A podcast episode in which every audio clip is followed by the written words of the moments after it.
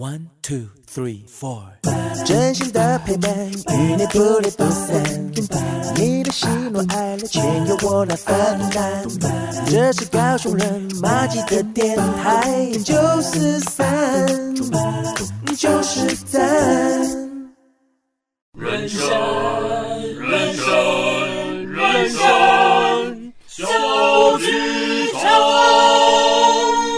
友们，在演出开始前，请容我们提醒您：演出中可以用手机、用电脑、用收音机，但请不要拍打、喂食或是转台，拜托。如果您都已经准备好了，请让我们一起走进人生小剧场。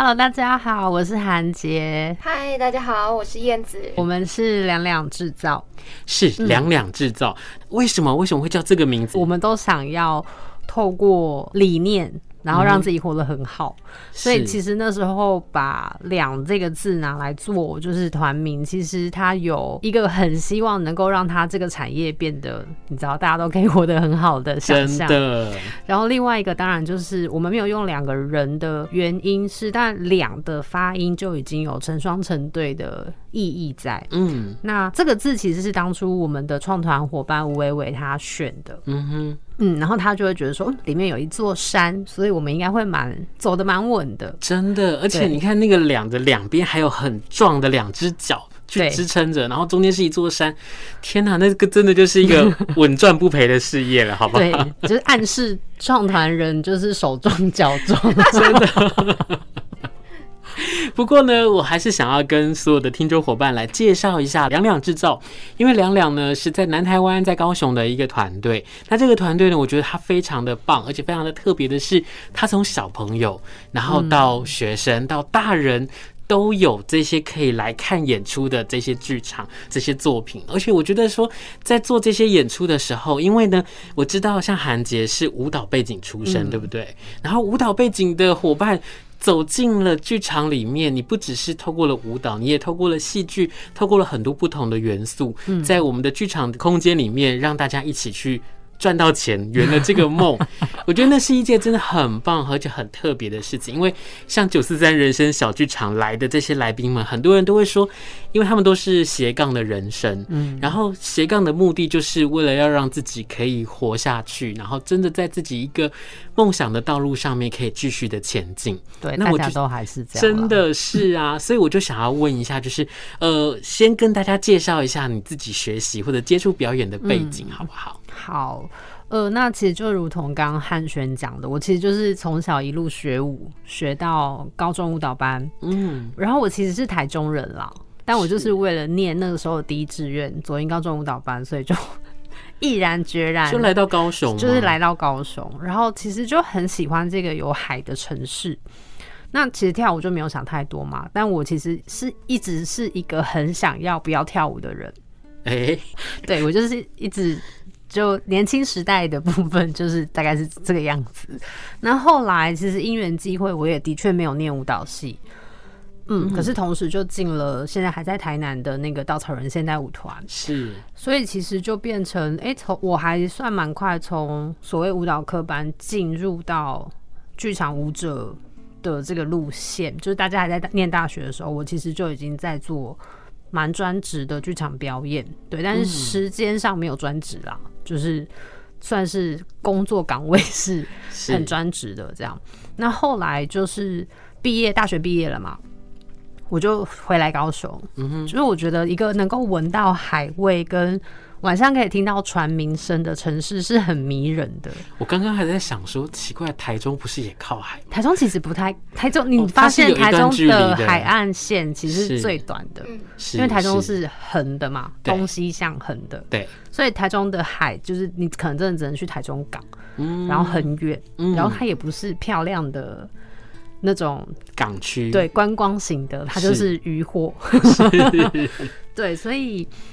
嗯，就是对。对我对于高雄就有一种好像是从山城的孩子到一个就是可以可山可海的城市这样，嗯，对，然后很因缘际会，就是大学毕业之后接触的都是所谓艺术行政专案专案经理这样的职位，然后做了执行制作，然后我所有执行制作的案子都是戏剧，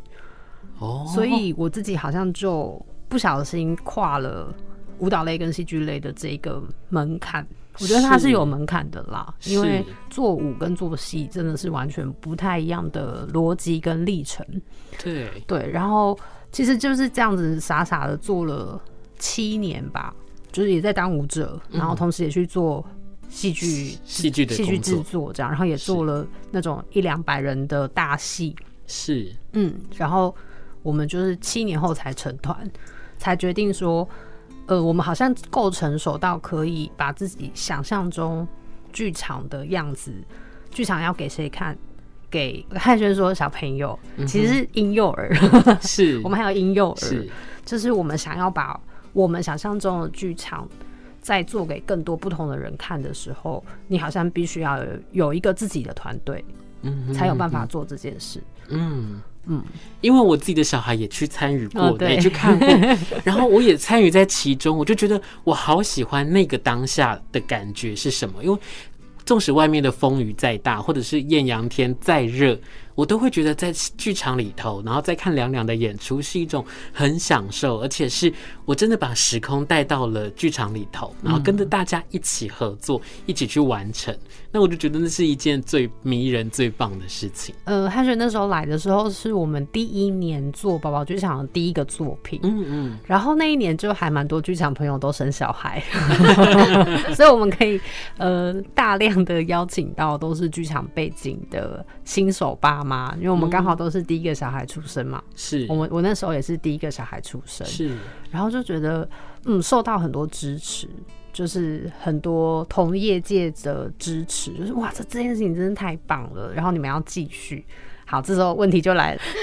要怎么继续呢？对，而且小孩会长大，而且更就更残忍的是，台湾是全世界生育率最后一名的国家。对啊，然后我就想说，哇，这个。小孩子如果越生越少，那我是票要卖越卖越贵，还是我必须要去做出怎么样不同的演出，才能够让更多的小小朋友可以走进剧场一起来看？这样，所以那个时候我也觉得啊，好辛苦哦！到底要怎么样去把这样的作品的想法，然后创作的方向继续的支撑下去？嗯，现在我们其实就是除了。真正要到小剧场演出之外啦，我们其实就是希望可以有一些比较非剧场空间的场地，嗯，然后让它的成本可以稍微回稳一点，是。然后它可能提供的次数，因为私人空间嘛，或是真的是闲置空间可以使用的话，那它的次数就不比较不会被你知道制作团队的成本给就可以比较 限制，对对对，对它可能就可以比较 low tech，就是技术性比较低，那它相对成本就会。比较低，但是它服务表演艺术这件事情是不会降低的。嗯，对，现在就是比较希望是往这个方向迈进。嗯哼，嗯，而且我知道两两其实不只是做给小小朋友看，嗯，其实还有很多不同的表演的形式或者是领域的空间，然后去做不同的表演上面的结合跟呈现。所以这个时候我就要问一下，哎、嗯，燕子你怎么会有这样的一个机会，然后可以走进两两，然后跟着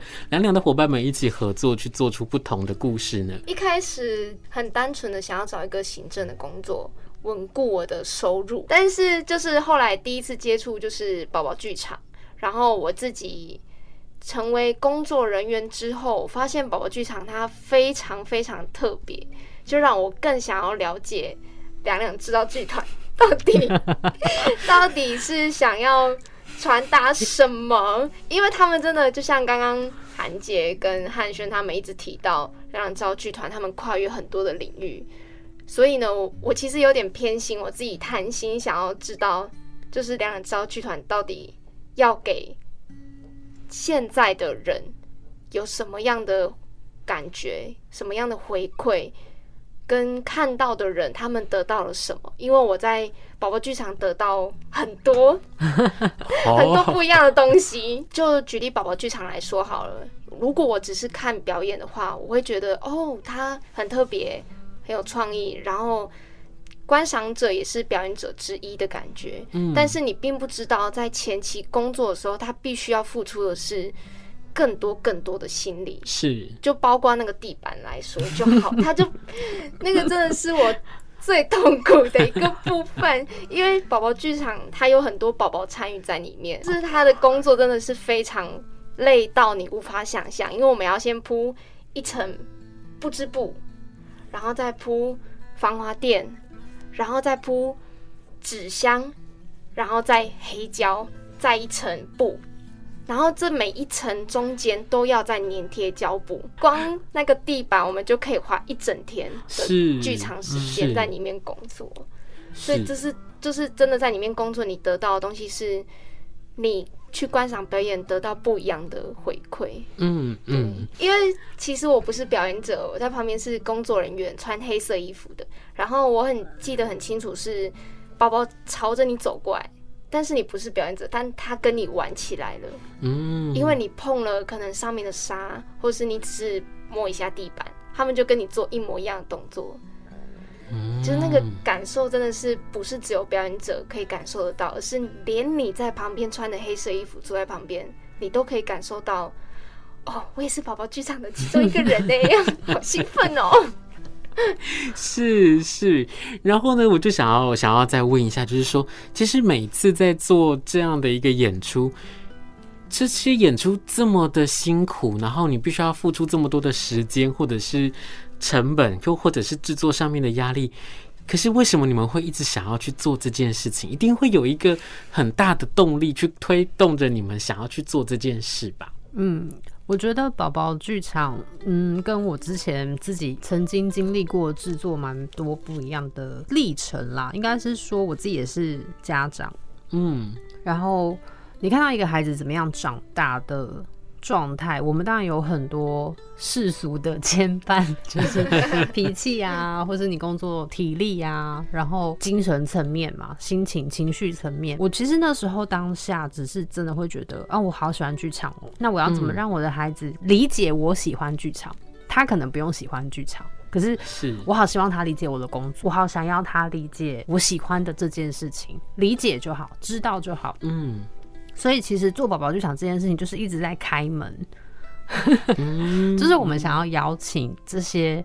你不太知道你今天付出的这件东西，他他会不会记得？因为婴儿就是这样嘛。其实连我们自己的孩子都是这样嘛。你上一顿你给他吃日本南瓜跟台湾南瓜，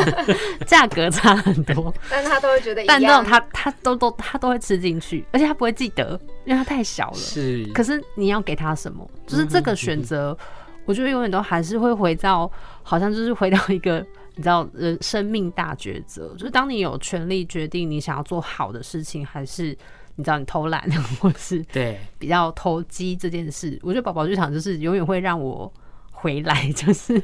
你永远不能做不好的选择给这一群人。嗯，然后好像久了，我觉得我们自己在做很多制作面的事情的时候，其实你会考量的层面越来越多。嗯，这是我觉得我们会一直想要做宝宝剧场的原因，就是它会一直让我们回到一个很初初始的开始。是，嗯，是。我们来聊聊，除了宝宝剧场之外，其实，在两两在做的这些剧场的演出，还有哪一些不同的？比如说，刚刚韩姐有跟我们聊到说，不同的空间，嗯，然后会有不同的形式，那还会有哪一些不同的作品的样貌，可以让我们的听众伙伴来分享一下？好，我先讲一下，其实两两一直都没有停止。做成人系列，或是当代系列，是是。但是我们我觉得当代部分有时候你比较很难很难引起注意啦，因为很多人都在做嘛。嗯。然后你要看的观众就是现在的成年人，或是现在的剧场观众，有时候给的回馈也不见得会，你知道，就是让你大红大紫，或是他可能看到一个东西不喜欢，他就会觉得哦，这个这个演出不好看。嗯，对，那。呃，相较之下，就会觉得宝宝剧场好像就是发展的很蓬勃，因为爸爸妈妈都会在看完 演出感想，都会很像写一个短文，就是那个回馈量是差很多的。然后所以大家就会，我们很常会被忽略，就是哦，我们其实一直有在做比较当代的系列，但其实也没有说呃我们做的多好没有被看见，而是我觉得它就是一个很漫长的。我自己也是创作者嘛，嗯，然后我其实没有觉得做宝宝剧场跟做一个当代的舞蹈剧场差别很大，是。当然有议题上的差别。是，然后我自己身边有很多跟我同年龄，可能三十五到四十五岁之间的比较成熟的创作者、独立创作者，他们也没有想要成团，他们就只是想要两三年做一个作品，他不可能两三年为了一个作品去 run 一个团，嗯哼，所以也就就用制作的经验。帮他们处理一些他们创作部分衍生出来的制作工作，所以两两后来陆陆续续有出一些戏剧类或是肢体类的作品，或是无法分类的作品，嗯、很多都是这样子的跨界合作或是共制来的。咦，我们现在开始聊聊到两两制作制造的部分了，制造的部分，对对对，制造的部分这样。是，然后一直到今年，我们自己也觉得，哎、欸，好像。应该要关注一下团队里面的年轻人，然后其实我们也想要从关注团队内的年轻人开始去观看整个高雄的年轻世代的剧场人，嗯，他们怎么存活？就是 要靠创作存活很难吗？大家都认同吗？是，如果你只单做创作者，是，尤其在南部或是中南部。都是很难的事情吗？应该是说离开了台北这个圈子之后，都还蛮辛苦的。对，那更何况是表演者。嗯哼，对。那我们要如何改变这个？也不是改变生态，我觉得是先改变想法。就是你、嗯、你要做，你要不要做创作者？你要不要做表演者？嗯、那你有一些时间需要自我进修，那你就不要再去接案了。嗯、就是我跟回到上面，就是我跟他的。第第一年，我们第二年要继续合作的面谈，然后我就鼓励他们创作，就是他们很想要做一些事，可是好像被生活绑住，被工作绑住，然后被没有人指引他们在他们创作期间的生活费的话，嗯哼，他们要怎么办？这样子，所以我们就。呃，刚好抓到一些机会，然后让他们去写剧本，就是燕子跟我们这一次就是一个新作品的导演韦恩，就让他们去写了这个作品，嗯、然后今年就会正式上线，的确是上线了，对，上线，目前就只能做线用线上的方式，对对对，所以这个其实是从去年年底，对不对？对，哦、呃，去年年底就发展的一个前期的计划，然后有拿到魏武营那个高雄熊厉害的补助。嗯嗯嗯然后那一天是他们两个自己去提案提案，因为我不在。然后我有请我们团了另外一个，就是也是很资深的艺术行政佩奇陪伴他们去。是，但我们就丢他们两个自己进去讲。我们也很紧张，我们也很紧张。对，这就是我们开始自制，呃，是。做剧本，然后做节目的，算是一个第一个开始。刚刚在讲的这个过程，其实我就觉得很感动。那个感动是，当你自己在往前冲的时候，有人陪着你，或者是有人拉着你，陪伴着你，哪怕是去提案的时候，把你两个人直接丢进去，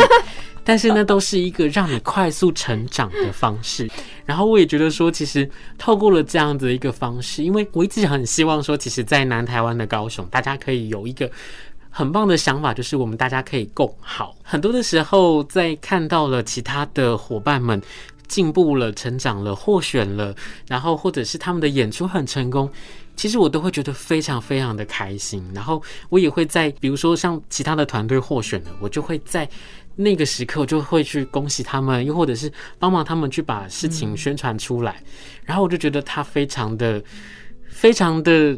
需要大家用这样的一个想法跟力量，让这个地方的表演，让这个地方的能量可以更加的强大，然后继续的传下去。对，所以我就想要来问一下，就是哎，像这一次我邀请到了燕子，然后来做这个制作，是编剧。一开始是编剧的发想，嗯，对，所以那时候发想的时候是我跟韦恩。要分享一下这个故事吗？是啊，你可以跟我们的伙伴来分享一下，就是这个戏的名字，然后从创作一开始的想法到哎、欸、开始有了这个的形之后，还是是被逼迫的故事。每个月都会有人来问他们写好了没，到哪了？这个这个名称是 Love 吧，爱吧。然后一开始呃，创作这个概念是以高雄盐埕酒吧一条街，就是高雄盐埕七零六七年代，他们有一个酒吧一条街，然后一开始是以这个源头去做发想，那时候的酒吧的爱情故事，人与人之间的关系，还有人对于性爱这件事情。的的想象，因为我们不是生在那个年代，然后其实在这个发想过程中也蛮有趣的，因为我就住在盐城，嗯，然后我爸爸他是看着这一条街长大的人，嗯，所以就是在这个发想过程中，我也有我们也有去问很多，就是那时候曾经住在那边的一条街的人，或者是也有遇遇到八女嗯本人，嗯，我们刚好有一个朋友的亲戚就是八女。的角色，对，然后嫁给了美国大兵，哇哦，就是真的很有趣。就是我们在在做这个填调的时候，对填调的时候，嗯，发发生了很多，就是哎、欸，其实高雄它以前的故事就在我们生活周遭，可是到我现在这个年年代了，这件事情却不见了。嗯哼，所以我们很希望这个曾经发生的事情被拿出来。再去做更深入的讨论吗？嗯，对。然后一直到现在演变，就是故事一直有慢慢的演变。那现在，嗯、呃，我们的韦恩就是现在的导演，他其实比较希望说这个故事可以带给高雄是一个情书的感觉。嗯，就是你身为一个高雄人，或是你住在台中的高雄人。是怎么样看待这个城市？有没有什么感性的语汇想要告诉高雄？哦，对，是，所以这个演出，那其实在，在呃，这个演出从一开始的的发想，一直到填调，一直到这个创作的过程，所以刚刚在聊的过程，其实刚刚有听到说，哎，真的出现了在故事里面出现的人物，或者是当年，比如说我们刚刚讲到的八女，我们讲到的是嫁给了美国大兵。然后这个故事，其实这个故事在好久之前，我们还曾经耳闻或者是有看过。嗯，可是真的在现在这个时代，你走到盐城区去，已经不太像是那样子的一个一个当时候的风华了。那你们怎么样去把这个东西去把它呈现出来，或者是你们在？田调的过程当中遇到的这些真的活在当时候那个非常特别的年代的这些人，你会怎么样把这些故事去做取舍，然后去把它呈现给所有的观众呢？嗯，其实我们不是说真的要把以前的事情搬上舞台，嗯，而是从现在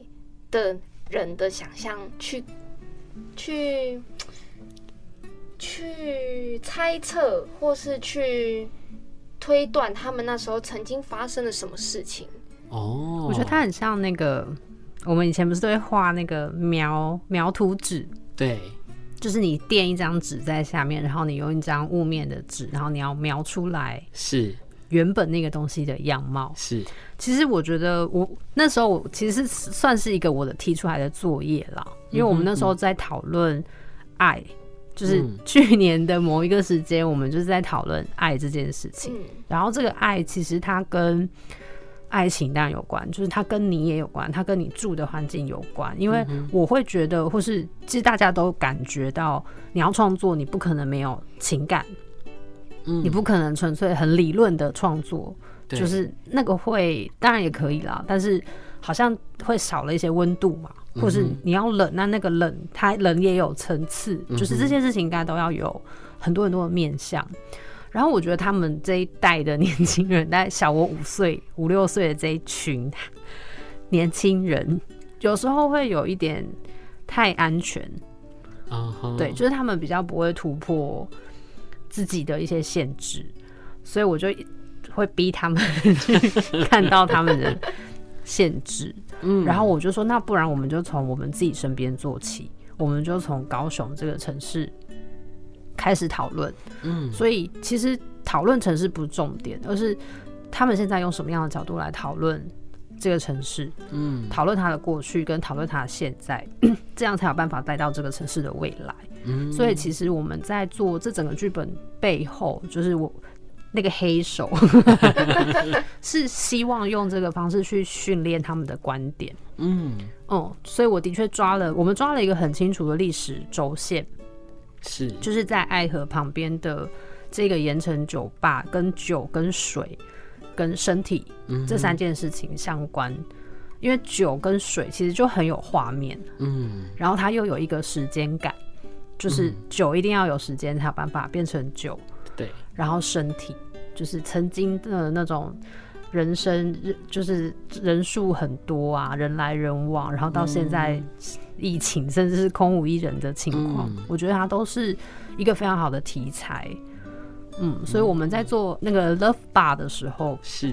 它就是有两个意义，因为我们就是把它翻成中文，中文就是爱吧这样，是。对，但是其实它就是爱 Bar，它是一个停、嗯、让爱停留的地方。嗯然后可能是那个空间，嗯、可能是城市，也可能是你这个人的身边。嗯。嗯嗯，因为其实从呃，就是我们开始就是疫情升温之后呢，我就看到两两开始了线上排练。嗯，其实这件事情我非常非常的好奇，就是天哪，线上怎么排练？就是你没有办法想象你的表演者在荧幕前面去进行排练，他可能除了除了某一些呃表演的形式可以之外，但是有一些的表演它真的是有所限制的。嗯、然后我就想说，哇，这个两两真的是很超前部署。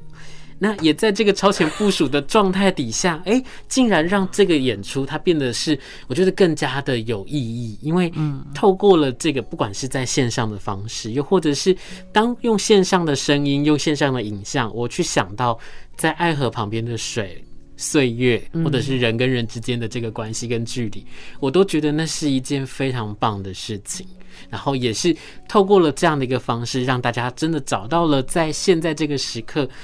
我们常常在说，透过了荧幕，真的就少了那个亲切感，也少了那一份温度。那当然，我们也很希望透过了爱吧这个演出，然后也透过了两两，可以让更多人真的可以走进不同的剧场，看到不同的演出，然后找回到人跟人之间相处的那份情感跟温度。对啊，我想在最后，因为我们时间的关系，我们可能没有办法跟大家分享的太多。那我想在最后，我想要问问燕子跟韩姐，有没有什么在呃现在这一刻，你很想要跟你的，不管是你们的观众朋友们，或者是跟我们的听众伙伴，又或者是跟你们的家人朋友一起分享的一件事情，或者是一句话呢？嗯，好，我我先讲好了，就是我还蛮感谢，我是一个剧场工作者。在这个这个状况下，就是虽然我们现在生活上有很大的算是困难吧，但我觉得我们还蛮可以继续在生活中创造乐趣，或是创造开心的事。我觉得这是我的对于剧场或是对于学艺术 这件事情来说一个很大的恩惠。嗯嗯，然后我们的确希望这件事情可以分享给更多人。嗯嗯，透过任何可以可能的形式，形式对，是是。那燕子呢？很开心自己是一个表演者，因为我可以透过不同的方式，可能是线上直播、线上录影，用这样的不同的方式，把自己现在的快乐带给更多现在可能很辛苦的人。嗯哼，对。那么呢，今天呢，我真的很谢谢两两制造的两位伙伴来到现场，来跟我们所有的朋友们一起来分享两两的故事。不管从宝宝，然后到大人，一直到每一个表演的形式，不同的剧场的空间，我们都希望可以透过我们自己的力量来支持每一个来自台湾的表演艺术团队。然后呢，我们更用我们自己的热情去温暖身边的每一个人。今天真的很谢谢韩姐，谢谢燕子来到，谢谢汉轩，谢谢谢谢。那我们就要请。两位跟我们的听众伙伴说再见喽，拜拜拜拜！谢谢所有的听众伙伴今天的分享，今天的收听，我是汉轩，九四三人生小剧场，我们下周见。